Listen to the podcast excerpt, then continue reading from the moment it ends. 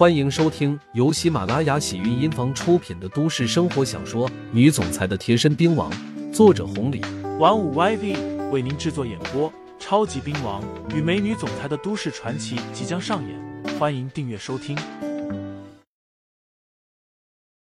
第一百四十章，省委大院，几个权势之家的子弟都是这么想的。可是现在，人家省委书记的老头子都称他为恩人了。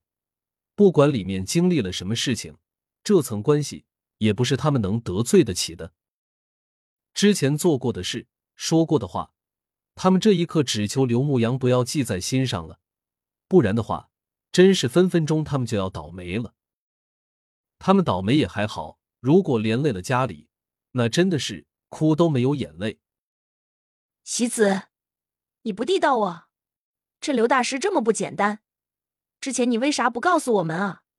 童童带着一点哭腔说道：“这不说了，我要回去找我爸了。我要把事情跟他说下，希望刘大师看在我爸的面子上，不和我计较了。不然的话，后果不堪设想。”阮琪说完，直接匆匆的走了。其他几个人也都好不到哪里去，很是狼狈。恩人，真没想到。在这东州市，竟然碰到你了。车上，董博仍旧客气的说道。刘牧阳说道：“董博，我叫刘牧阳，你称呼我小刘或者牧阳就可以了，千万别称呼我恩人，一点小事而已。”董波说道：“好好，现在不比国外了，那我就直接称呼你小刘吧。不过那件事情真的不是小事，如果不是你……”我的孙子、孙女，现在恐怕都不在这个世上了。这件事情我一直记着，我也一直在找你的下落，只是一直没有找到。能找到才是怪事呢。也不看看刘牧阳是什么人。当年在国外的时候，董博带着两个孙子、一个孙女去旅游，结果被人下了任务暗杀。幸好当时刘牧阳也接到了这个任务。知道了董博的身份后，直接带着壁虎他们负责保护。三千万的悬赏，雇佣兵界派出了好多的好手，如果不是刘牧阳亲自出手，恐怕董博和孙子孙女早就没命了。再后来，刘牧阳将他们送回来，虽然做了一些掩饰，不过董博还是一直记着。这么多年过去了，没想到在这个地方遇上了。这是董家的恩人。不管董博的儿子达到什么高度，董博一直是这么认为的。既然董博这么说了，刘牧阳倒也没有解释什么。至于一旁的阮小贝，很是安静的坐着，虽然不明白什么事情，不过以刘牧阳现在的能耐，成为董博的恩人也不奇怪。要是放在几个月前，阮小贝肯定是想都不敢想的。不知不觉进了省委大院，阮小贝眼睛一瞪，看向了一侧的刘牧阳。对于董博的身份，刘牧阳早就知道了。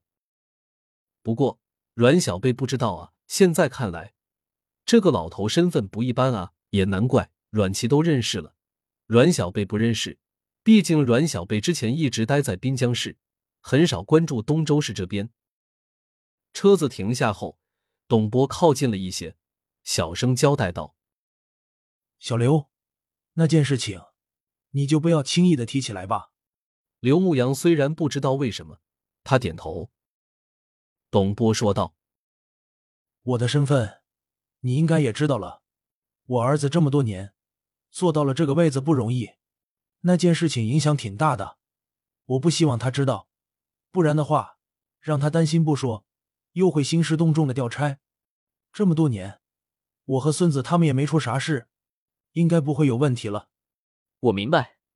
对于董连军这个人，刘牧阳很早就了解了，是个很不错的书记。这么多年做过的政绩太多了，光是这一点就让刘牧阳很是臣服。和聪明人做事就是简单。董博满意的点了点头，随后领着刘牧阳、阮小贝朝着家里走去。省委大院。都是当官的，不过董伯什么身份？一个个见到了，都是打着招呼。董伯倒也不搬架子，一路回到了家中。家里不算豪华，相反还有些简朴。孩子们都不在，董连军也是一样，只有董夫人一人在家，此刻也都睡下了。对于当年的那件事情，董夫人也不知道，毕竟发生在国外。